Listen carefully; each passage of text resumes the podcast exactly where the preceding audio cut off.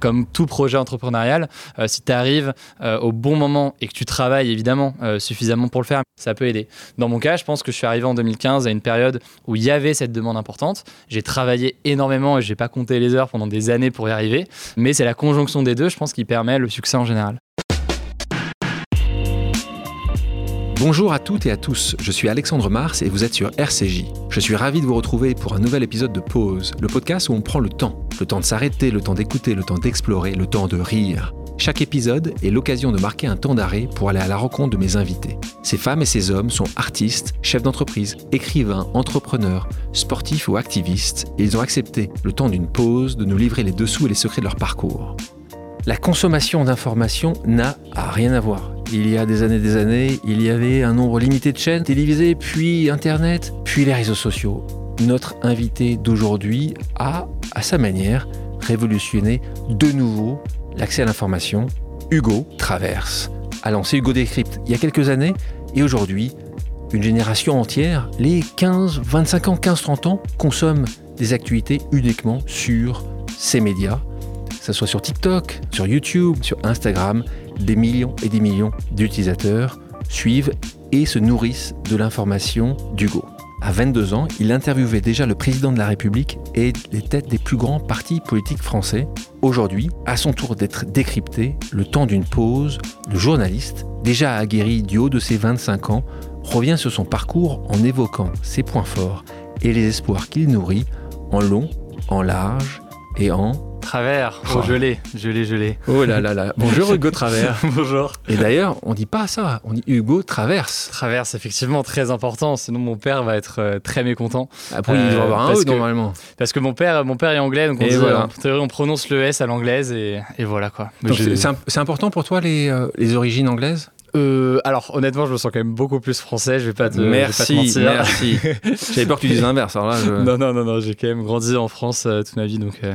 Donc tu as repris continuellement tout le monde depuis 25 ans en leur disant traverse, traverse à l'école et tout le temps. T'as toujours dit ça? Non, je pense que ça resté comme ça, mais en réalité, là où je sens que c'est important notamment, ça a été euh, dans mon éducation où il y a en réalité des vraies différences euh, entre le système d'éducation français et celui qu'on peut avoir au Royaume-Uni. Je le voyais par exemple sur des cours d'histoire. On avait en histoire en On avait tendance à avoir des cours assez euh, euh, descendants, on apprenait des faits et après, dans le cadre de dissertation, finalement, on ressortait un peu euh, les éléments qu'on avait appris par cœur et bachotés, quoi. Alors que dans le système anglais, on nous apprenait, nos premiers cours consistaient à lire des documents, euh, comprendre les sources, d'où elles viennent, qui parlent, d'où, quel type de source est-ce que c'est, est-ce qu'on peut lui faire confiance. Et c'est des choses qui sont assez euh, essentielles et qui m'ont beaucoup servi, je pense, au final, euh, dans mon travail aujourd'hui. Donc là, c'est la culture, le côté bilingue. Tu es totalement bilingue aujourd'hui? Ouais, totalement bilingue, totalement bilingue, et ça, c'est clair. Heureusement, là, là ça aurait été, tu me dis non, là, ça aurait été quand même une grande déception, encore une déception. Papa, alors il a dit, c'est pas possible. Non, je suis totalement bilingue, grâce à la persévérance, je pense aussi, de, mon père et, de ma mère aussi, qui voulaient que j'apprenne bien l'anglais. Ton papa parlait anglais? À la maison? Mon papa me parlait anglais à la maison et encore aujourd'hui, on a un système un peu bizarre où dès qu'on est à table, euh, si je suis avec mes parents, je parle anglais à mon père, je parle français à ma mère, mes parents entre eux parlent français, mon père me parle anglais, enfin une sorte de mélange de, langues qui est assez, assez particulier. J'aurais dû commencer la question que j'ai l'habitude de poser, comment tu vas? Très bien, très très bien. Franchement, euh, ravi de, de tout. En ce moment, tout se passe bien. Donc, euh, je vais pas utiliser la chance parce que souvent, assez souvent, je me suis, j'ai dit de moi-même de, de, mes propres succès, oh, j'ai de la chance la chance d'être né au bon endroit, certainement. Énormément de travail. Toi, toi tu le vois comment? Tu trouves que tu es, né sur la bonne étoile? C'est de la chance? C'est du travail? Moi, j'ai peu de gêne à dire que la chance joue un rôle euh, immense dans le succès. Enfin, en tout cas, mon succès, j'aurais pas de gêne à dire. C'est-à-dire que euh, le simple fait, dans mon cas personnel, d'avoir euh, grandi dans un environnement où, alors, mes parents m'ont pas aidé directement sur mes projets quels qu'ils soient, mais ils m'ont laissé faire ce que je voulais faire. Et rien que ça, en fait, plein de gens n'ont pas cette chance-là. Et je considère qu'elle m'a permis très tôt, quand j'étais au collège, de commencer à faire des projets, à avoir euh, ma, ma, mère qui m'autorisait à sécher un cours pour aller assister à un procès ou faire un reportage. Enfin, c'est des choses qui sont assez. Euh, pas mal, ça. Alors, tu as vraiment travaillé dans les ressources humaines, donc peut-être qu'elle avait une vision très. Euh, très positive justement de devoir essayer de construire en, en, jeune. Tes deux parents travaillaient dans des grandes entreprises tu as grandi dans les Hauts-de-Seine, tu étais dans une famille aisée, un grand frère et une petite sœur. Cette enfance, quand tu la décris, ça a l'air d'aller bien. Tout allait bien dans le meilleur des mondes En fait, globalement, c'était très calme. Et... Mais rien que ça, c'était une chance. C'est-à-dire que j'ai pas été dans ce, euh, ce cadre où on avait des parents qui poussaient pour faire quelque chose ou placer son enfant à tel ou tel endroit. Mais par contre, j'étais dans un environnement qui était très serein et très calme. Ce qui, en fait, je pense, la meilleure chose pour faire ce qu'on veut faire et, et s'épanouir dans ce qu'on fait. Et je considère que la chance, dans mon cas, euh, et en général, quand on est créateur de contenu, c'est cette chance-là sur euh, l'éducation, sur d'où on vient, qui forcément est importante et est présente. Et c'est toutes ces questions plus larges euh, d'égalité des chances ou autre. Pour moi, l'égalité des chances, c'est un idéal, c'est pas quelque chose qui existe aujourd'hui. Euh, ça va de pair avec la question de la méritocratie. mais l'autre enjeu, l'autre élément de chance aussi, c'est un élément qui euh, est propre à la création de contenu sur Internet. C'est-à-dire que, euh, comme tout projet entrepreneurial, euh, si tu arrives au bon moment et que tu travailles évidemment suffisamment pour le faire, mais que tu arrives au bon moment, ça peut aider. Dans mon cas, je pense que je suis arrivé en 2015 à une période où il y avait cette demande importante. J'ai travaillé énormément et j'ai pas compté les heures pendant des années pour y arriver. mais c'est la conjonction des deux, je pense, qui permet le, le succès en général. Mais tu parlais d'égalité, j'ai chance, de les méritocraties. Personnellement, je me suis rendu compte que j'allais vouloir en faire encore plus pour les autres parce que à chaque fois que je me rendais compte à quel point j'étais chanceux. Toi, qui euh, t'appelles Hugo, Travers, qui grandit à Sèvres, est-ce que ça t'a traversé ce sujet de dire justement je vais essayer d'en faire plus pour les autres ou est-ce que est-ce que c'est un sujet qui est aujourd'hui important pour toi ou, tu sais que ça va être un sujet qui va le devenir? Non, je pense que c'est très présent et en vrai, assez tôt, c'est présent dans mon envie de faire des choses. Et Hugo Décrypte, en réalité, c'est né de cette volonté-là, euh, sur un élément précis, cette volonté de rendre l'actualité accessible, faire en sorte qu'il n'y ait pas que des étudiants à Sciences Po euh, euh, qui s'informent, mais en fait tout le monde puisse s'informer et accéder à une information de qualité, vérifiée, approfondie selon euh, les différents formats qu'on peut produire. Et, c'est clairement né de ça. Moi j'ai lancé ma chaîne Hugo Décrypte en me disant, en fait si c'est que des étudiants à Sciences Po qui s'informent avec, je m'en fous. En fait j'aurais pas réussi mon objectif. Et pour dire les choses un peu directement, ça m'intéresse finalement relativement peu que des étudiants à Sciences Po euh, s'informent via ma chaîne. Par contre, quand je vois que, et c'est le cas aujourd'hui, euh, bah, des centaines de milliers, voire des millions de jeunes s'informent quotidiennement via nos formats alors qu'avant ils ne s'informaient pas. Là, c'est une vraie réussite, je pense, pour euh, notre projet aujourd'hui. Ton intérêt pour les médias te vient de loin. Dès l'âge de 11 ans, tu te filmais. Alors raconte-moi un peu ça avec la caméra de ton papa. et tu faisais vraiment le JT, c'est ça? Tu te souviens le, premier JT Tu as mis la cravate et ton frère qui te filmait, ça se passait comme ça? Ouais, en fait, on avait Tu l'as quelque part encore ça? Tu ouais, on avait plusieurs formats. On était un peu multiplateforme à l'époque. Hein. On avait 10-11 ans, mais on était à fond. Euh, on avait un journal qu'on distribuait dans la rue, qu'on faisait avec mon frère sur Word et qu'on imprimait et qu'on essayait de vendre. Et en parallèle à ça, pareil, je devais avoir 10-11 ans. Euh, mon frère. tu, tu, tu distribuais dans la rue, mais vous, vous arriviez à le vendre? Vous avez réussi à vendre une fois? Je suis pas sûr qu'on ait vendu grand chose. Enfin, si, peut-être les voisins d'en face qui avaient un peu pitié et qui voulaient pas avoir d'embrouille avec mes parents, je sais pas. Mais... Ils achetaient, oh, ils achetaient peut-être, mais sinon c'était compliqué. Ça. Non, non, ça c'était pas évident. Mais par contre, mon frère aussi me filmait, et euh, que ce soit chez moi ou alors quand on était en vacances, et euh, on filmait des sortes de, de JT. Hein, Donc moi, je prenais, j'étais abonné à mon petit quotidien, je pense à l'époque. Où, ça existe encore Voilà. Et je, je, lisais ça, je regardais les infos qui m'intéressaient, et on regardait un peu comment essayer de présenter ça sous forme de vidéo. Mais d'où ça vient? On peut en profiter pour un petit message à ton frère qui est en Asie et qui a travaillé avec toi sur ce lancement, mais, mais d'où ça vient? Je pense qu'il y a une première chose, c'est une envie de comprendre ce qui se passait. Et même quand j'ai lancé euh, Hugo Décrypte plus tardivement, euh, les premières vidéos, je les faisais sur, euh, par exemple, la guerre en Syrie je connaissais rien de la guerre en Syrie quand je faisais la vidéo, enfin avant de faire la vidéo, mais le fait de moi-même essayer de comprendre et ensuite d'en faire un contenu euh, qui permette aux autres de comprendre, m'aider moi-même euh, dans mon apprentissage sur ces sujets. Donc je pense qu'il y avait une volonté de comprendre, combinée à une envie de, d'entreprendre et de faire des choses moi-même. Et ça, euh, moi je sais que mon grand frère, par exemple, quand j'avais 15 ans, lui avait 18 ans, et quand il était au lycée, même plus largement, il avait lancé par exemple un site d'e-commerce. Donc il était au lycée il, commençait à se faire pas mal d'argent avec un site e-commerce qu'il avait lancé. Moi, l'aspect euh, e-commerce m'intéressait assez peu, mais j'avais cet intérêt pour l'actualité, pour la politique. Je me suis dit, mais comment est-ce que moi-même je peux faire quelque chose, même en étant au collège ou au lycée? Et, euh, c'est de là que sont nés, je pense, les, premiers projets. Après, il y a des petites choses euh, qui peuvent venir. Moi, je, on avait parlé à, à quelqu'un qui travaillait pas mal sur ce sujet-là, qui me disait que le simple fait, par exemple, en famille, de jouer à des jeux de société, peut entraîner un esprit d'initiative chez des enfants euh, assez jeunes. Et il y a des petites choses comme ça, je pense, qui peuvent jouer. toi, tu jouais beaucoup, beaucoup, beaucoup aux jeux Moi, de société. ouais, jeux de société. C'est lequel, en... tu préférais? Encore chez mes parents aujourd'hui. Alors, il y en a plein. Franchement, c'était pas forcément des jeux très connus, mais on avait encore aujourd'hui chez mes parents, il y a une, une, armoire de jeux, mais qui est hallucinante. C'est une ludothèque. Je pense qu'on pourrait ouvrir un truc d'ailleurs. il y a de quoi faire parce qu'il y a des, des, centaines de jeux de société différents qu'on allait chercher chaque mercredi à la ludothèque. Parfois, on les, on finissait du coup par les acheter. Et, et je pense que ça joue beaucoup au final euh, dans cet esprit d'initiative et cette sorte de mise en situation. De, quand tu as 11 et 12 ans et quand tu te filmes, Déjà, un, c'est étonnant, c'est toi qui es filmé, ton frère aussi t'es filmé ou c'était lui qui réalisait, toi qui filmais? C'est lui qui filmait. Mais moi, j'étais toujours à présenter, mon frère filmait, mon frère adorait euh, en général organiser les choses. Donc on faisait des jeux avec ma sœur, c'est lui qui organisait. Là, de la même façon, il voulait cadrer et moi je présentais. Ah oui, d'ailleurs, tu parlais de ta sœur. Ta sœur était là un peu ou pas du tout? Non, ma sœur était petite. trop jeune. Encore euh, à cet âge-là, à peu près cet âge-là, avant que tu, que, tu, que tu crées euh, Radio Londres, on va en reparler, quand tu as 12, 13, 14 ans, tu as un journaliste, tu commences à t'attacher à un journaliste, il y en a un qui, qui représente pour toi ce qui pourrait être la quintessence du journalisme ou pas vraiment? Assez peu. Je pense que très tôt, les modèles ont plutôt été des créateurs de contenu, donc des youtubeurs par exemple. Assez jeune. Euh, un exemple, c'est euh, Casey Neistat aux États-Unis qui a vraiment inventé ou réinventé le format de vlog, donc de, de, euh, de, la une façon de raconter en réalité des événements, quels qu'ils soient, sa vie personnelle ou alors d'autres choses. je regardais ce youtubeur-là aux États-Unis et ça m'inspirait vraiment en termes d'écriture, en termes d'approche. Et c'est plus en réalité des youtubeurs que des journalistes qui m'inspiraient. Et quel est le premier youtubeur français que tu avais regardé C'est l'époque de Jérôme Jarre et compagnie Ouais, il y a eu Jérôme Jarre, même sur Vine et tout à l'époque. Euh, il y a eu, euh, je pense, la période très tôt hein, de, euh, de Squeezie, de Cyprien, mais il y a le tout 10, début, 15 ans. exactement, on est en 2016, 2017, même, même 2015 pour, pour la plupart d'entre eux. 15 ans, là, tu lances un site d'actualité. Et là, moi, ça m'éclate. Hein. Radio Londres. Alors là, tu t'imagines que on a, on a un jeune gaulliste qui, qui, qui, se lève et qui dit moi aussi, euh, on va devoir. Pas du tout. Euh, tu as annoncé les résultats de l'élection présidentielle. Pourquoi Radio Londres? Évidemment, au travers, ça fonctionne, mais il y a un autre truc derrière. Tu as, ton côté euh, parti républicain ou pas du tout? Qu'est-ce qui, c'est quoi Radio Londres? Radio Londres, alors c'était en, j'étais en troisième, donc c'était en 2012. C'était la présidentielle de 2012. Au départ, c'était un hashtag euh, qui a été utilisé euh, pour annoncer les résultats des élections avant 20h. En avance parce que tu peux utiliser des sondages. Des messages codés, donc pour expliquer si, on, si les médias belges avaient des infos comme quoi, je sais pas, François Hollande était à 52%, des messages étaient diffusés sur Twitter en disant la rose est à 52 euros, j'ai n'importe quoi. Et on comprenait que Hollande était à 52%.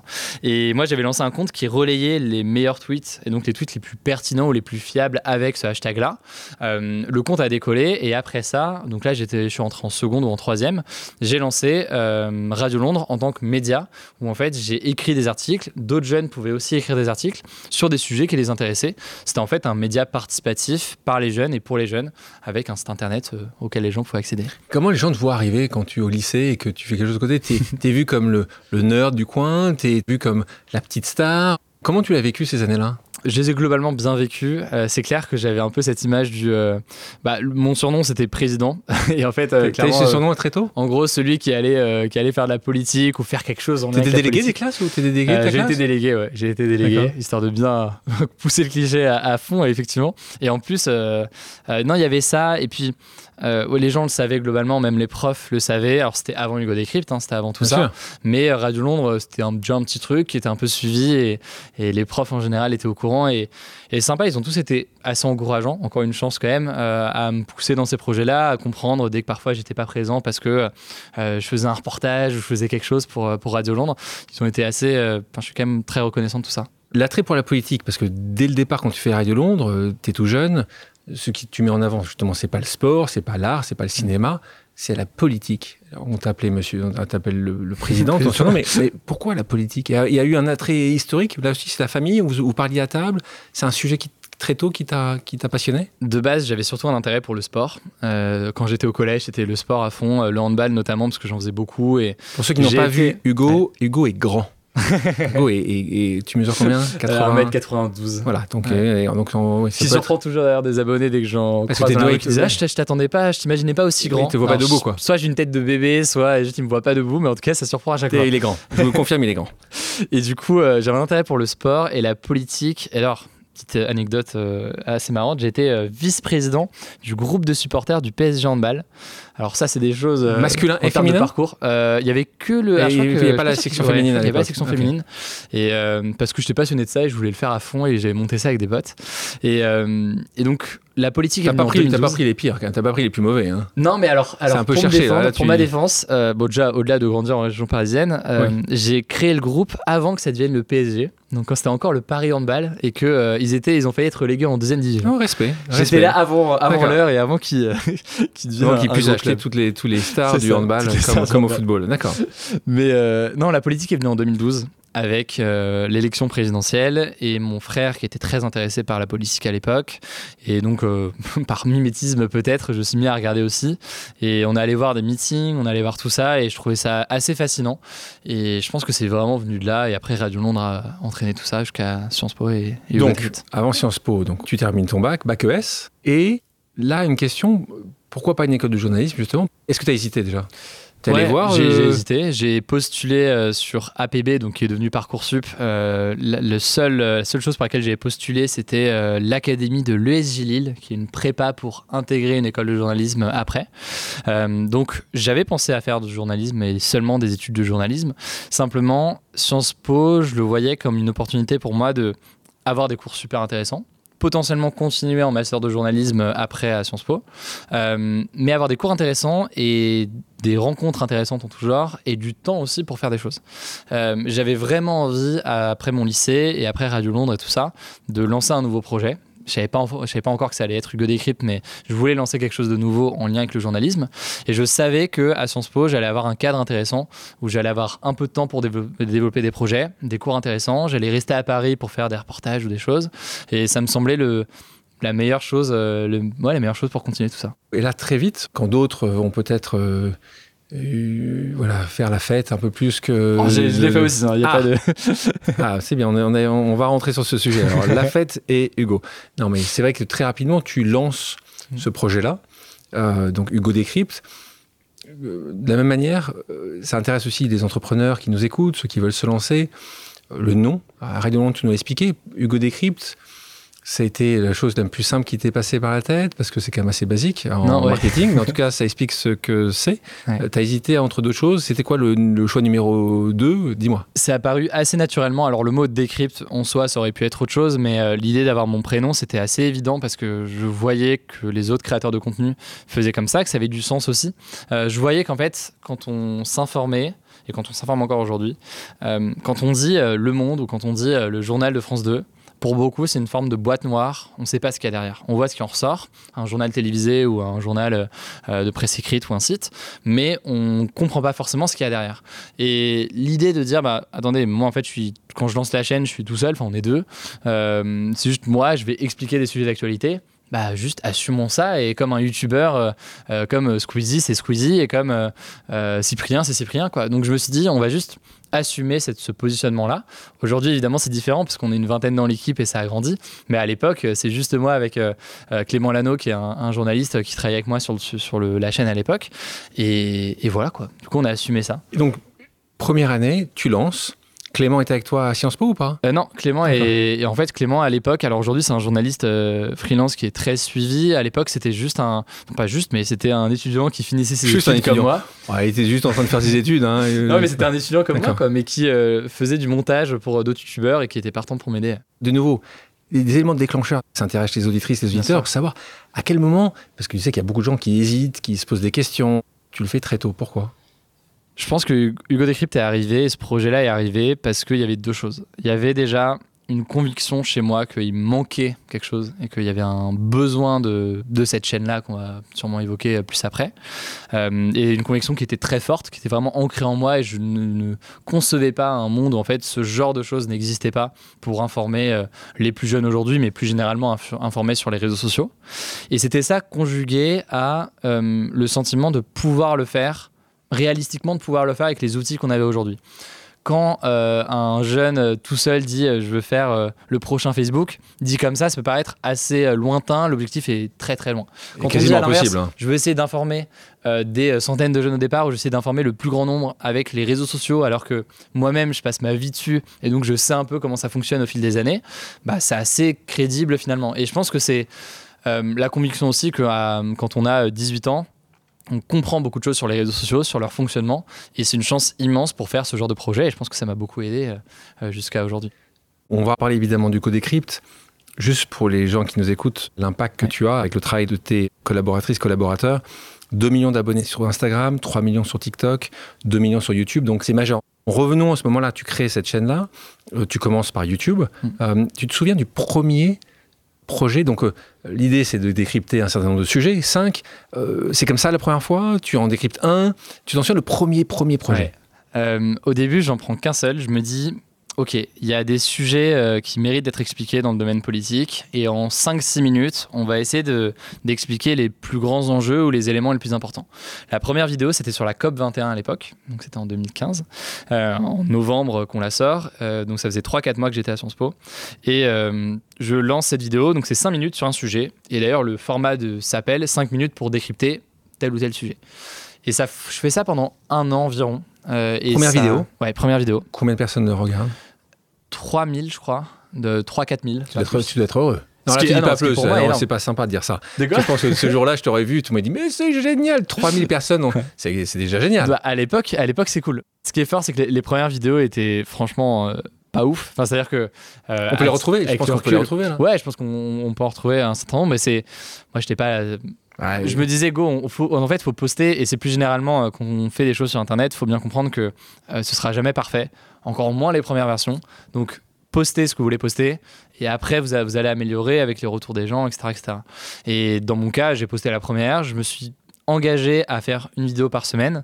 Cet engagement, je l'ai pris euh, avec moi-même, mais je l'ai pris aussi avec Clément. En gros, j'ai dit à Clément, ok, je veux que chaque dimanche, tu viennes euh, chez moi, enfin si t'es dispo évidemment, mais en général, il était dispo, euh, et on tournera une vidéo sur un sujet. Moi, ça me forçait à tenir ce rythme malgré des potentiels Hebdo, Ouais. un sujet. un sujet par semaine. Quand est-ce que tu migres à plus d'un sujet et quotidien ou Très tardivement. Très tardivement. Euh, je migre à Tu- une vidéo par jour, beaucoup plus tard, lors du premier confinement, euh, donc en 2000, Donc, cinq ans 2020, après. cinq ans après. ouais. euh, faut bien comprendre que tu avais quand même des études à, Ouais, à suivre. Hein donc Après, on a commencé à faire d'autres choses. On a fait des contenus sur Instagram euh, peut-être deux ans après. Donc, il y a eu des choses qui sont arrivées entre temps. Là, les profs te voient, 3000 vidéos, un peu comme au lycée, Mm. ils, ils- ils t'interpellent là-dessus, ils sont assez su- supportifs de ça, ils sont heureux, ils te disent juste concentre-toi sur tes études. Comment, comment ça se passe avec, euh, avec les professeurs? En fait, en 2015, il faut bien comprendre que euh, YouTube est encore vu comme une plateforme de divertissement euh, et uniquement de ça. Euh, si bien que quand d'ailleurs il y a des premiers articles ou autres qui sortent à propos de, de la chaîne, euh, les médias titrent en fait c'est le, je sais plus ce que j'ai eu, le Squeezie de la politique ou le je ne sais quoi. Enfin, il y a des parallèles qui sont faits avec des youtubeurs qui n'ont rien à voir parce qu'il n'y a pas de référentiel là-dessus. Et si bien que, y compris à Sciences Po, c'est vu comme un truc assez étonnant de se dire attends mais il est à Sciences Po, il lance une chaîne YouTube alors que c'est un truc de, de divertissement et c'est Cyprien et Squeezie normalement. Ça Quoi. va pas ensemble, quoi. Ça va pas ensemble. Et moi, je suis persuadé à l'époque euh, qu'il y a quelque chose à faire, que c'est euh, l'avenir en réalité de l'information euh, pour notre génération aujourd'hui, mais demain pour toutes les générations. Moi, je ne crois pas au passage euh, de jeunes qui sont sur les réseaux sociaux et qui après vont regarder la télé ou, ou, ou des journaux plus tard. Je pense qu'on va grandir avec ça et continuer à suivre ça. Et je suis persuadé que du coup, il faut pousser là-dessus et que aujourd'hui, c'est vu comme ridicule, mais demain, ce sera vu comme quelque chose de pertinent. On parlait de ces millions de gens qui te suivent. Population aujourd'hui essentiellement 18-25 ans. C'est Ouais. 18-30 ans. C'est, c'est comment Donc, tu, tu peux la- nous la- décrire un peu aussi La majorité de notre audience est entre 18 et 24 ans, mais l'audience s'est euh, très largement euh, élargie à un public plus large. Moi, je dis large euh, 10 fois en une phrase, mais euh, concrètement, sur TikTok, les 13-17 sont très présents, et à l'inverse, sur YouTube, les 25, les 25-34 ou même en podcast sont quasi aussi importants que les 18-24. entreprendre tôt. J'ai commencé comme toi. Ouais. Enfin, toi, tu as commencé au collège, donc tu, tu, tu, tu mets la raclée. Mais jeune, ton conseil pour les jeunes, justement, qui veulent, qui veulent se lancer, lycée, collège, université, école, tu as un conseil pour eux euh Euh, premier conseil, c'est plus une, euh, mon avis, c'est que c'est la meilleure, le meilleur moment pour entreprendre. C'est ça, c'est quand on est au collège. Bon, c'est peut-être un peu tôt. Oui, c'est faut attendre. Mais, mais quand on est étudiant, je pense que c'est la meilleure période. Parce que je ne mets pas tout le monde dans, le, dans la même situation, mais en général, on a plus de temps. Euh, dans certains cas, on vit encore chez nos parents, donc on n'a pas cette euh, question d'aller chercher euh, forcément un loyer à payer ou autre. Donc on est dans un cadre qui est en général plus confortable que quand on a fini nos études et qu'à ce moment-là, par contre, c'est sûr, il faut trouver son premier job, son premier truc. on est entouré de plein de gens qui veulent aussi développer des projets on a des cours, donc des profs qui peuvent être intéressants pour nous aider. À tout point de vue, je trouve que c'est la meilleure période dans une vie pour entreprendre. Euh, je dis ça comme si j'avais 60 ans, j'en ai 25, mais euh, en tout cas, dans les 25 premières années que j'ai eues, c'était la meilleure période. Tu pousses, tu pousses à entreprendre parce que tu dis le risque est pas très grand. Il est plus faible. Euh, t'as pas encore de famille euh, ni d'enfants. Tu nous confirmes que t'as pas d'enfants. Euh, tu t'en es pas non plus à 18 ans, donc tu, peux te permettre des choses qui sont un peu plus compliquées. Et en plus, les, alors c'est un peu à double tranchant. Tu vas avoir soit du mépris, soit de l'encouragement. Mais si tu exclus le mépris et que tu te concentres sur l'encouragement, tu vas avoir plein de gens qui vont être prêts à t'aider très jeune et à te pousser parce qu'ils trouvent ça cool qu'un jeune à 18 ans ou 25 ans ou je ne sais quand s'engage sur un projet. Très bon point, Hugo combien de personnes t'ont dit ça ne marchera jamais, je ne comprends pas, pourquoi tu fais ça, prends tes études, va faire un master. J'ai eu au lancement de la chaîne beaucoup d'interrogations de la part des personnes et de voire de mépris dans certains cas, y compris de la part de journalistes quand on lançait la, chose. J'ai eu des interviews euh, dans, certains médias où on me faisait comprendre que ce que je faisais c'était pas du journalisme, etc. Euh, J'avais d'ailleurs fait une conférence, euh, je sais que tu as reçu Rémi il y a quelques semaines. on avait fait une conférence avec Rémi Buzine dans une école de journalisme à l'époque et une professeure nous avait dit cash en fait ce que vous faites c'est pas du journalisme et, et en gros ça le sera jamais quoi. Tu lis dans les pensées. Ah. On va s'arrêter deux secondes et on a ici une pause amicale. Une pause amicale, c'est qu'on demande à des gens qui estiment, qui, aiment, qui apprécient ou qui aiment nos invités de lui reposer une question. parce que euh, ça nous intéresse aussi d'écouter les gens de ton écosystème. Et on va écouter justement la question de notre camarade Rémi Buzine. Salut Hugo, c'est Rémi Buzine de Brut. Alors déjà très heureux de participer à ton podcast. J'avais deux petites questions justement pour toi. La première, c'est en rapport avec une anecdote commune qu'on a vécue en 2016, où on avait été invité à l'école de journalisme par les étudiants, et c'est un détail important, avec Jean Massier. Tous les trois à l'époque, on venait à peine de devenir journaliste. Tu lançais ta chaîne YouTube, Brut était un média naissant depuis quelques jours, et Jean se lançait également. Et je me souviens, les étudiants avaient été euh, plutôt bienveillants envers nous, mais les professeurs, qui pour la plupart étaient des journalistes confirmés, euh, nous remettaient vraiment en cause en mode euh, si vous n'avez pas fait d'école de journalisme, euh, vous n'avez pas de base, vous n'avez pas la légitimité pour le devenir. C'était un peu le, fond de leur question qui était parfois un peu sévère. Et je me demande qu'est-ce que tu en retiens six ans plus tard avec la réussite aujourd'hui qui est la tienne. Je veux dire, chaque jour, tu informes sur les réseaux des centaines de milliers de personnes. Euh, voilà, qu'est-ce que qu'est-ce que tu as retenu un peu de ce moment-là qui, je me souviens, avait été un peu particulier pour nous parce que c'était pas évident. On sentait un peu une sorte de confrontation à l'époque. Et euh, le deuxième point, la deuxième question, c'est que justement, comme tout est allé très vite pour toi, c'est où tu te vois dans 5 ans? Voilà, moi, c'est une question que j'aime bien poser parce que, surtout à toi, parce que c'est allé tellement vite. Et je me demande justement euh, bah, comment tu vois un peu l'évolution de, de ta carrière. Voilà, à très bientôt, force à toi, puis au plaisir de te recroiser très vite. Salut Hugo C'est pour ça qu'on voulait le poser maintenant, puisque tu nous en parlais. Ce moment, vous êtes tous les deux dans l'école du journalisme. Les étudiants sont extrêmement bienveillants. Et j'ai l'impression j'ai l'impression, ce que dit Rémi, que certains professeurs un peu moins. Ouais, tu l'as vécu comme ça. Hein. Ouais, c'est trop drôle euh, que, que, Rémi ait eu le même euh, en retour et que du coup, c'est sa, sa, question. Euh, et non, effectivement, c'était ultra. je pense qu'il y avait un côté. Moi, dans mon cas, je l'avais vu comme une forme de mépris de la part d'un milieu, ou pas d'un milieu, mais en tout cas de certains journalistes qui ne comprenaient pas forcément ce qu'on était en train de faire. mais ce mépris-là, je l'ai pris plus comme une force à titre personnel. Je pense que c'était le cas aussi de Rémi et, quand on voit son parcours aujourd'hui, clairement, ça a été, je pense que c'était une source de, de motivation pour, euh, pour lui. Euh, parce qu'en fait, j'étais convaincu, on en revient à ce que je disais tout à l'heure, mais j'étais convaincu que ce que je faisais avait un impact et pouvait avoir un impact, notamment auprès euh, des jeunes. que certes, à un instant T, ça peut paraître ridicule au départ d'utiliser YouTube comme une plateforme d'information, mais que tout ça va finir par évoluer. Et, et du coup, j'étais, moi, c'était une sorte de, motivation et de, et de, d'essence pour continuer à faire ce que, ce que je faisais après. Quand tu es sorti, ce, quand sorti de cette réunion, cet événement où vous parlez de cette conférence, t'étais agacé? Euh, assez peu parce que finalement je voyais les, les, étudiants qui eux étaient super intéressés et qui me motivaient pour ça. Euh, et encore aujourd'hui, c'est vrai que j'en parlais avec, on avait un séminaire avec mon équipe il y, a, il y a quelques semaines, on parlait de pas mal de, sujets pour l'avenir justement de Hugo Decrypt, ce qui était la deuxième question de, de, Rémi. Et, et, certains journalistes m'exprimaient, et, et, je le comprenais, que parfois ils avaient le sentiment qu'il y avait une forme toujours de pas de mépris, mais de, de distance ou de, de, parallèle qui est fait entre d'un côté euh, les médias et de l'autre côté euh, Hugo Décrypte, qui serait une sorte d'ovni un peu particulier, qui certes aujourd'hui informe des millions de personnes et peut-être le média le plus suivi, euh, parmi les médias le plus suivi chez, chez les jeunes, mais qui n'est pas tout à fait dans le cas traditionnel. Et moi j'aurais toujours dit je comprends que vous ayez cette volonté de reconnaissance par d'autres acteurs euh, dans le domaine médiatique, euh, mais comprenez que ça va venir au fur et à mesure. Moi, je vois que ça a déjà bien évolué en 5 ans, et surtout que c'est pas ça le cœur de l'objectif. L'objectif, c'est d'informer notre génération, et, ça, bientôt, je sort bien. Et bientôt d'autres générations. Et bientôt d'autres générations, ça, c'est ça, le cas ça, arrive, ça arrive. On va attendre un peu sur la seconde question de Rémi. Revenons sur Rémi Buzine. Je conseille évidemment toutes les personnes qui n'ont pas encore écouté son podcast euh, de l'écouter. Il est paru il y, a, quelques semaines de ça. Il nous raconte sa vie. Et d'un moment dans sa vie, un moment qui a été assez similaire à la tienne, il nous disait qu'au moment où ses lives avaient commencé à faire le buzz, il a vu le choix entre rejoindre une euh, rédaction euh, connue, qui était celle de BFM TV, ou partir chez Brut. Et, et ses proches l'avaient encouragé à faire quoi?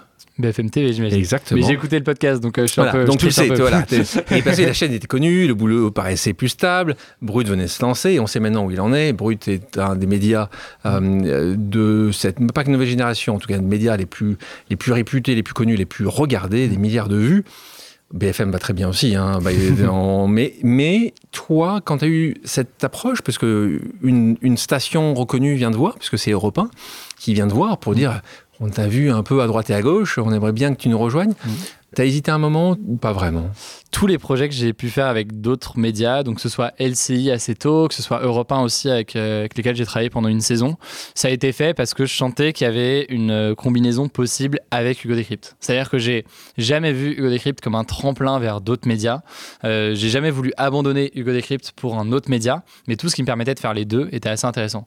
LCI par exemple, c'était en 2017, je pense, après la présidentielle.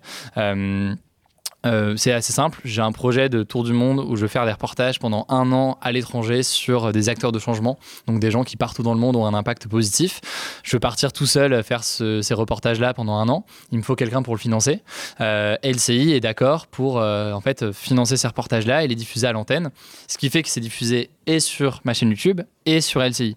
Pour moi, c'est le meilleur deal. ils me font confiance là-dessus et c'est parfait. On parle de fake news, point essentiel toutes les campagnes politiques depuis maintenant 10 ans ont été polluées mm. par un moment important. Tu parles de fake news quand tu interviews la présidente du Rassemblement national, puisqu'en 2019, tu es dans l'émission politique en face de Marine Le Pen. Sur France et là, 2, sur France 2, et là, voilà, d'un nouveau, hein, tu es tout jeune, tu te retrouves avec un animal politique, et là, tu rentres justement sur ce qui fait ta force, le décryptage de l'information, et dit décryptage, dit vérité d'information. Dans ce monde où l'information est partout, très peu contrôlée, Comment toi, tu vois justement ce monde des fake news? Et comment tu penses qu'on peut faire évoluer ça? C'est un problème qui est immense, qui recouvre déjà plusieurs aspects. Il y a la question des fake news au sens une fausse information qui est propagée parfois volontairement par des acteurs politiques ou des groupes ou autres. Il y a d'autres éléments qui sont peut-être plus vicieux ou plus durs à voir, c'est une sorte de mauvaise information. Euh, que ce soit par manque d'information, que ce soit par une lecture biaisée des choses qui peut euh, avoir euh, en fait entraîné une analyse complètement erronée de ce qui se passe. et ça, c'est quasiment plus vicieux que le premier parce que la fake news, on peut la repérer ou en tout cas elle peut être euh, débunkée euh, comme le font des médias aujourd'hui, alors que euh, l'information mal comprise ou pas claire ou pas fiable, c'est beaucoup plus dur à cerner et à saisir. Et Hugo Décrypte est né avec cette volonté de se dire, en fait, aujourd'hui, on a des millions de jeunes qui ne s'informent pas. on va faire en sorte que, ou alors s'informent peu ou via des choses qui passent par-ci par-là sur Facebook. On va faire en sorte de délivrer une information fiable, à cette génération aujourd'hui. Euh, à l'époque, aujourd'hui c'est beaucoup plus large que cette génération, mais euh, et, c'est de là qu'est né euh, Hugo Décrypte. Donc oui, ça me, ça me parle. Donc toi, tu dis plutôt c'est le peu d'informations plutôt que la mauvaise information, en tout cas l'information erronée. Ouais, tout à l'heure on parlait de, des cours d'histoire que j'avais au, au, collège, collège lycée, du fait que avec les prof d'histoire, parce que j'étais en section internationale, donc j'étais dans un lycée public, mais avec des cours aussi de, de, professeurs qui venaient du Royaume-Uni ou autre. Et, et, quand on faisait ces cours d'analyse des sources, de savoir qui parle, pourquoi, etc., c'est finalement une forme de travail d'éducation aux médias qu'on devrait faire dans toutes les classes et qui est essentiel. Ça peut pas être deux heures d'éducation civique un monde dans l'année, ça va être central finalement parce que c'est ce qui fait de nous des citoyens euh, avertis, aguerris, qui permettent de, euh, de voir, ok, ça c'est un discours d'un politique, est-ce que c'est un ministre, un opposant politique, un machin, à quoi ça ressemble? Et, ça, ça me semble assez essentiel pour comprendre tout ça. On est un an avant euh, la crise de la Covid, à peu, à peu près, on est en mai 2019.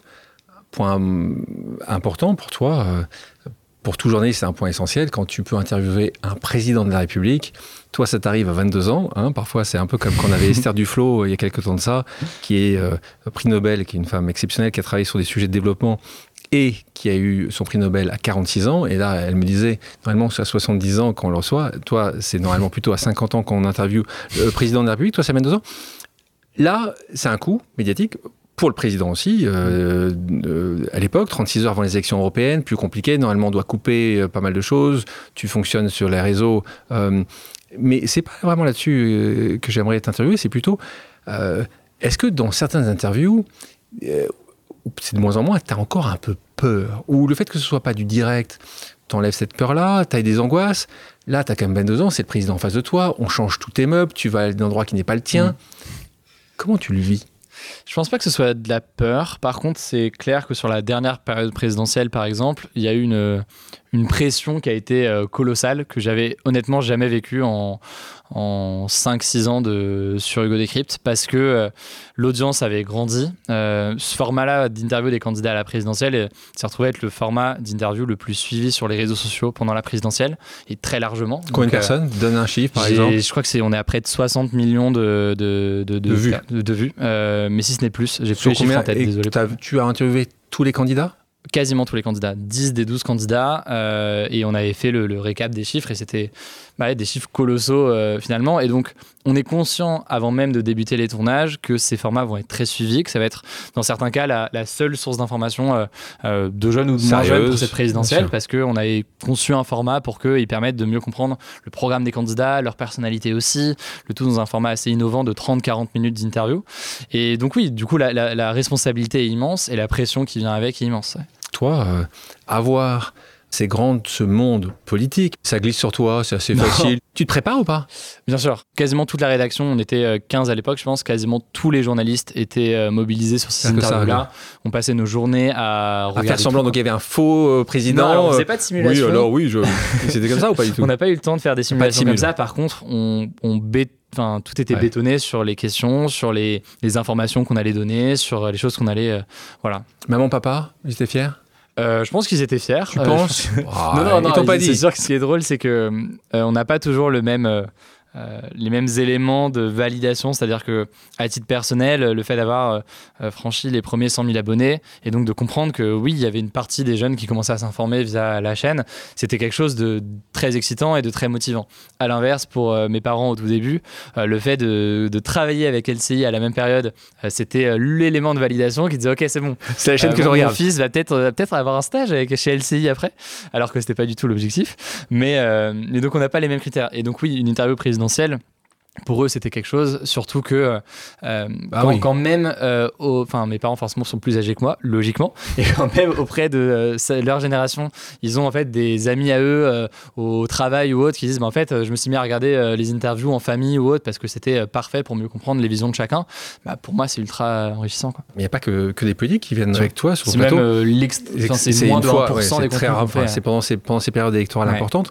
On va parler de Bill Gates. Euh, pour ceux qui n'ont pas vu, je vous conseille d'aller voir l'interview de Bill Gates euh, qui l'a fait chez toi. Donc là aussi, comment c'est arrivé? C'est toi qui les as contactés? C'est son, son agent? C'est la Gates Foundation? Comment ça s'est passé? C'est euh, des journalistes de l'équipe qui euh, en fait voulaient l'avoir depuis longtemps, qui du coup ont contacté la fondation. Et ça faisait quelques temps que du coup on était en contact avec euh, la, enfin, le service presse de la fondation. Et peut-être un mois avant son arrivée à Paris, il était à Paris pour une journée. Un mois avant, l'équipe nous dit qu'il y a moyen peut-être de faire quelque chose cette fois-ci et que Bill Gates sera à Paris pour une journée il fera euh, un ou deux médias, pas plus. Je crois qu'il a fait au final euh, le JT de France 2 et nous, Je suis pas sûr qu'il ait fait un autre média à l'époque. Pas mal. Et, euh, et du coup, euh, non, ça s'est fait comme ça. Nous, on a après, on a eu la même approche que pour des politiques, c'est-à-dire que ça reste finalement une personnalité politique, quoi qu'on en pense, parce que bah, il a un, il a un poids qui est considérable euh, via ses actions ou autres, et c'est intéressant d'avoir son regard en tant qu'entrepreneur, en tant que. Est-ce qu'il y a toi et ta super équipe une personnalité que, que vous aimeriez absolument recevoir? En fait, dans la foulée de, de l'interview de Bill Gates, euh, on a eu plein de commentaires disant "Attends, faut faire Elon Musk, faut faire Elon Musk à tout prix, à tout prix." Et surtout que Elon Musk, dans la foulée de la diffusion de l'interview, a réagi. Alors en un mot, parce mais qu'il y a une question, parce qu'il y a une question qui est posée "Est-ce que tu es ami de Elon Musk Et donc c'est là. Et donc Elon Musk réagit sur Twitter à, à l'interview, euh, et donc forcément, du coup, les gens disent "Attention, mais maintenant il faut, il faut, il interviewer Elon Musk." Euh, en réalité, j'ai les interviews de politique déjà, on en fait peu, mais même en général, les interviews, c'est pas le cœur, cœur de, de votre format. bien sûr. On en fait régulièrement. Là, il y a plein de très grosses interviews qui arrivent, mais c'est un contenu parmi d'autres. Et je veux pas non plus aller à la chasse aux grosses personnalités. Je pense que le cœur de notre travail, c'est ce travail d'information au quotidien, via des reportages ou via des résumés. Et c'est ça que je veux prioriser avant tout dans le contenu. Une vidéo moyenne, combien, c'est de, combien de vues? Euh, alors c'est super dur de en dire aujourd'hui, mais bah, sur YouTube, en moyenne, on est aux alentours de 400 000 vues. Euh, par vidéo et par jour du coup parce qu'on fait euh, fait Une vidéo journée par jour. aujourd'hui. Euh, après selon les réseaux, TikTok on fait euh, près de que je dis pas de bêtises 50 millions de vues par semaine. On a dépassé le milliard de vues en un an, donc ça ça grandit très vite. C'est pas et mal. Instagram plusieurs millions. Enfin podcast, on est le premier podcast en France euh, en ce moment en termes d'écoute au- aussi. Euh, donc C'est-à-dire que devant nous euh, devant bah, pause peut-être peut-être. Attends, là, là ça, on, va, on va pas, je vais- on va arrêter cette interview tout de suite. Non mais en Euh, vrai, c'est c'est juste intéressant d'en parler parce que ça a été une courbe quasi exponentielle, si ce n'est même euh, plus qu'exponentielle. Euh, et aujourd'hui, sur pas mal, sur TikTok, on est le média le plus suivi très largement. Pareil sur pas mal de réseaux et c'est c'est assez encourageant. Quoi. Euh, bravo, c'est quand même Merci assez, non, beaucoup. c'est, c'est quand même assez dingue. Concentrons un peu sur Hugo Décrypte. Fais-nous rentrer. Avec ton équipe, tu nous en Ouais. parlais. Je sais à quel point tu les adores. J'adore euh, mon équipe euh, également. C'est important de les mettre aussi en avant. Comment s'organise ton quotidien? Ça se passe comme dans Alors, une réaction du, du journal de TF1 dans l'équipe, on a trois pôles. Un pôle euh, édito euh, où c'est les journalistes de l'équipe euh, qui, sont, qui sont présents. On est quasi une dizaine de journalistes, je pense, là, au sein de l'équipe aujourd'hui. Un pôle dédié à la prod. Donc, en fait, c'est tous les enjeux de production, parce qu'on a un studio en interne aujourd'hui. On crée des contenus, enfin, un studio de, tournage hein, de 50 mètres carrés en cœur de Paris. On fait nos, nos- formats. Et on a aussi un pôle plus commercial pour toute la dimension commerciale et le modèle économique. On en reparlera peut-être après. Les journalistes, comment ça se passe? Sont surtout spécialisés par format. Parce que paradoxalement, on peut penser que les réseaux sociaux c'est la même chose et donc on peut avoir un, responsable réseau social qui va tout comprendre. Mais on a des journalistes qui sont très bons sur Instagram et très mauvais sur TikTok. Il y en a qui sont très mauvais sur TikTok et très bons sur YouTube. C'est des formats qui sont tellement différents qu'il faut une spécialisation sur les formats. Et donc on a euh, un journaliste et quelqu'un spécialisé, enfin trois journalistes aujourd'hui spécialisés sur les formats courts, d'autres qui sont spécialisés sur YouTube, d'autres qui sont spécialisés sur les reportages. Euh, et c'est ce qui nous permet, je pense, de d'avoir cette mission commune et cette dimension d'accessibilité dans tous nos formats, mais avec des formes différentes parce qu'on va de 30 secondes à euh, une heure euh, selon les formats qu'on a. Les 5 infos? Euh, Les 5 infos, comment on les choisit Euh, On a des éléments communs à tous les formats qu'on choisit le matin avec l'équipe. Euh, on a des sujets qui sont tellement importants qu'on les met sur tous les réseaux. Et après, selon les réseaux, selon les formats, on a d'autres choses.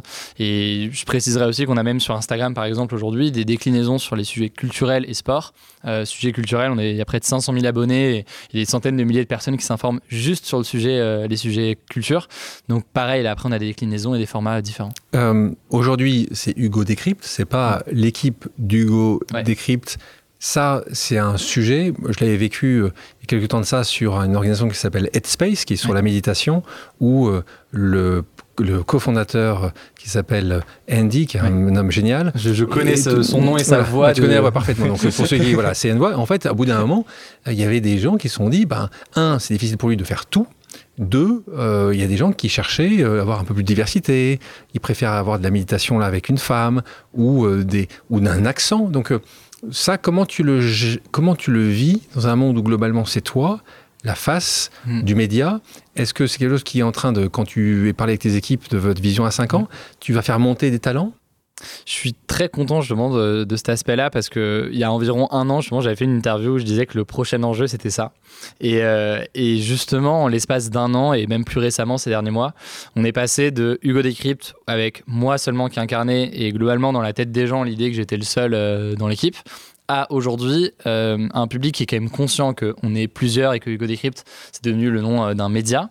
Et même en termes d'incarnation des contenus et de présentation des contenus, si je prends le cas de TikTok par exemple, je dois incarner peut-être 50% des contenus sur TikTok aujourd'hui. Si je prends le cas de YouTube et des actus du jour, euh, alors c'est le format qu'on a euh, euh, en podcast et sur YouTube, un format quotidien d'actualité en une dizaine de minutes. Depuis maintenant peut-être deux semaines, les actus du jour sont présentés à moitié par mois et à moitié par des journalistes de l'équipe.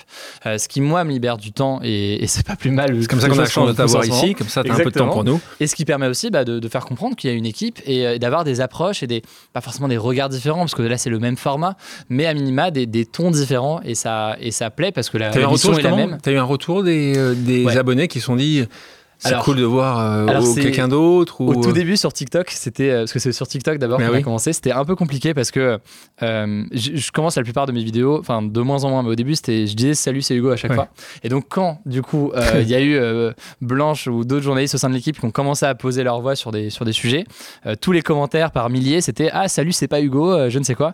Et donc c'était un peu la vanne pendant plusieurs mois.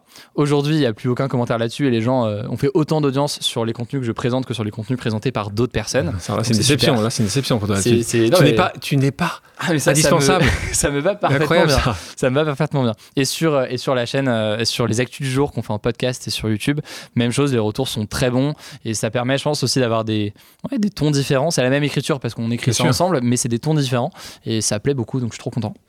Tu penses que les médias traditionnels ont encore de beaux jours devant eux, selon toi? Euh, les médias traditionnels qui arrivent à faire cette transition vers les réseaux sociaux ou plus largement d'ailleurs vers le numérique, que ce soit une application ou les réseaux sociaux. Tu en as vu, t'en vois? Euh, le Monde en France, euh, New York Times aux États-Unis. Euh, malheureusement, sur un modèle par abonnement ou en paywall, je suis pas convaincu qu'il y ait de la place pour 100 000 acteurs. Donc là, tu mets plutôt des, médias presse, moins des médias TV, parce qu'ils ont moins compris, parce qu'ils ont pas été, parce que la pub est encore très présente selon toi? Sans faire de généralité, je pense que globalement, ils pourraient faire beaucoup plus que ce qu'ils font aujourd'hui. Et quand on prend un, même le, bah, c'est une chance pour toi, hein. c'est pour toi, Brut, Combini et autres, c'est des chances pour vous. Le JT de France 2, par exemple, quand France 2 est je sais pas, sur la couverture de, la guerre en Ukraine, par exemple, euh, chaque jour, ils font des reportages qui sont excellents, qui sont passionnants, qui sont avec Marise Burgo notamment, qui, fait pas mal de, reportages. Euh, ces contenus-là pourraient vivre sur les réseaux sociaux et ils vivent de plus en plus. Je sais qu'ils commencent à le faire, mais et ça pourrait aller encore plus loin et ça pourrait intéresser, y compris les jeunes. Et je pense que ça peut aller au-delà. Hugo, nous allons faire une pause fan. On a demandé à quelqu'un qui t'admire beaucoup de te poser une question. On l'écoute. Salut Hugo, je me demandais, euh, selon toi, est-ce que euh, les youtubeurs, les créateurs ont un rôle à jouer euh, dans la crise environnementale ou ils doivent juste s'en tenir à leur ligne éditoriale? Voilà, merci.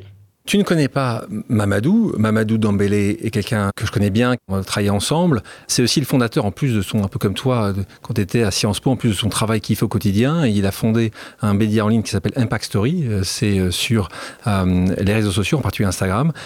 il te pose cette question-là. Mm. Est-ce que les gens qui ont une influence, on va dire les influenceurs, ont un rôle à jouer? Moi, Tu mm. peux imaginer, ma, vision est très claire là-dessus. Mais je t'en parlais tout à l'heure justement d'accepter ou pas une marque de se positionner, de dire mm. des choses. Qu'est-ce que tu en penses, toi? Pour dire les choses rapidement, je pense que c'est une très bonne chose que les créateurs de contenu, les youtubeurs, ce que vous voulez, euh, prennent position et s'engagent sur des sujets d'actualité ou des sujets politiques. Ça avait fait un peu débat et polémique pendant la présidentielle parce que certains euh, avaient appelé à voter pour tel ou tel euh, candidat. certains disaient mais attends, mais là tu es en train de, manipuler les jeunes en disant pour qui tu vas voter ou quoi. Moi, ce que je considère, c'est que le, vrai problème éventuel là qui se pose, c'est un problème d'éducation aux médias ou à ce genre de sujet, à comprendre justement d'où parle telle ou telle personne, on en revient à ça, et à être conscient que oui, c'est pas parce que euh, telle ou telle euh, personne va appeler à voter pour tel ou tel candidat que, je dois le faire ou que je ne sais quoi. Donc moi, je pense que c'est très bien que des créateurs de contenu, typiquement sur des sujets environnementaux, s'ils le souhaitent, c'est pas une obligation, mais euh, puissent prendre la parole et se positionner. Moi, je pense c'est super. Merci Mamadou pour la question, Hugo pour la réponse. En préparant l'émission, j'avais lu un article du magazine Elle dans lequel tu figurais, qui mettait en avant les jeunes de moins de 25 ans qui faisaient bouger la France. C'était il y a quelques années de ça, puisque tu avais 17 ans. Et la question géniale, où tu te vois dans 10 ans? Tu te souviens la réponse que tu avais donnée?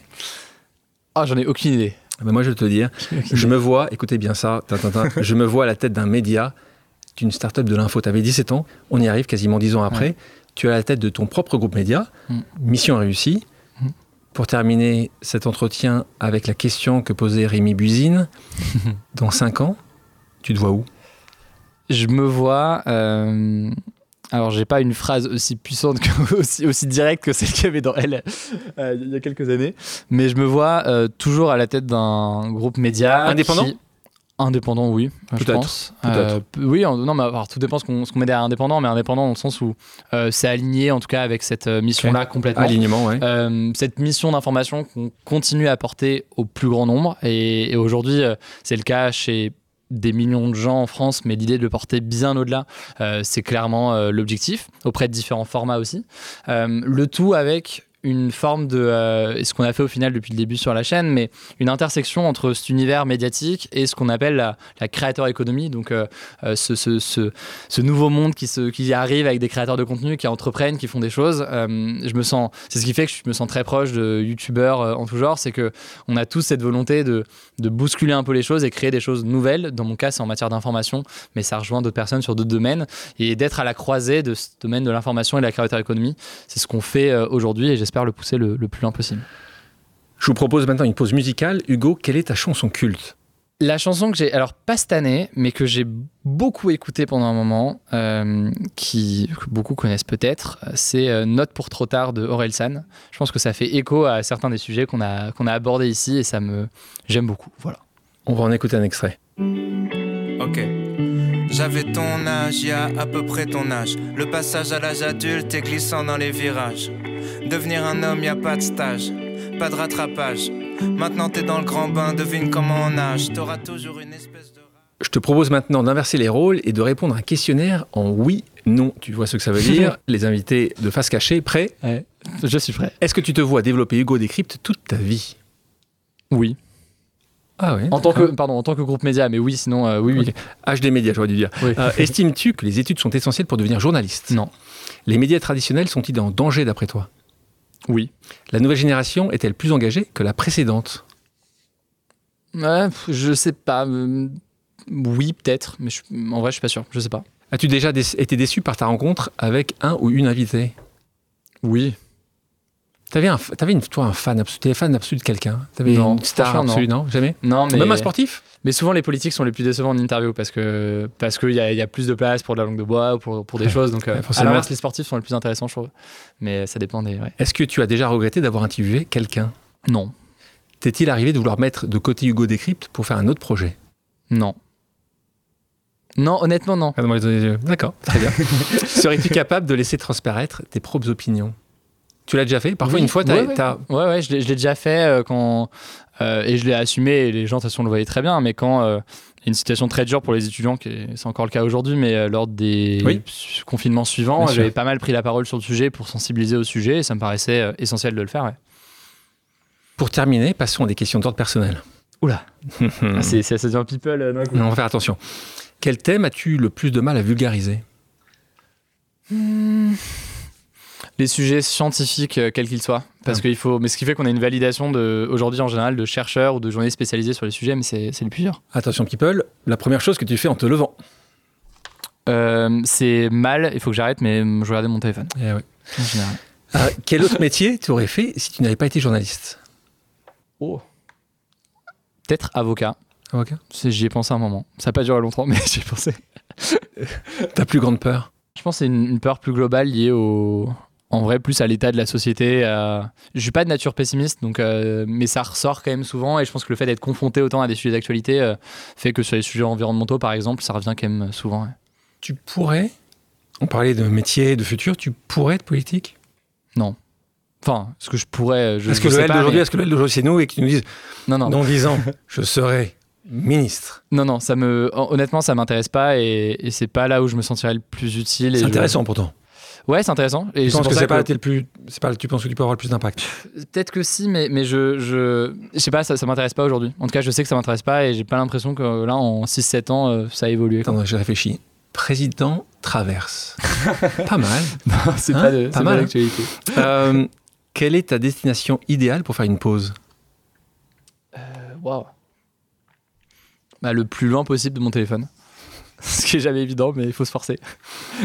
Si les auditrices et les auditeurs ont des questions, ils peuvent te contacter sur les réseaux sociaux, je Euh, suppose. ouais. T'a- T'arrives à répondre? Sur les réseaux sociaux, ouais. C'est dur. hein. non, sur Instagram, par exemple, ce sera compliqué. Ouais. Alors, première option, m'ajouter sur LinkedIn, ça peut être possible. non, le, sinon j'ai un mail hugo at hugodecrypt.com. J'essaie de répondre le plus possible. C'est un des trucs sur lesquels j'essaie de travailler. mais c'est sinon une bonne façon de. En tout cas, je le lis tous les jours, donc il n'y a pas de souci. Hugo, Merci d'avoir accepté mon Merci invitation. C'était super sympa. Merci pour l'invitation. Merci à toi. Merci à tous d'avoir pris le temps de faire une pause avec nous sur RCJ. J'espère que l'émission vous a plu, inspiré ou fait réfléchir. Si c'est le cas, je compte sur vous pour soutenir Pause sur radio-rcj.info ainsi que sur toutes les plateformes d'écoute. À bientôt sur RCJ pour un nouvel épisode de Pause.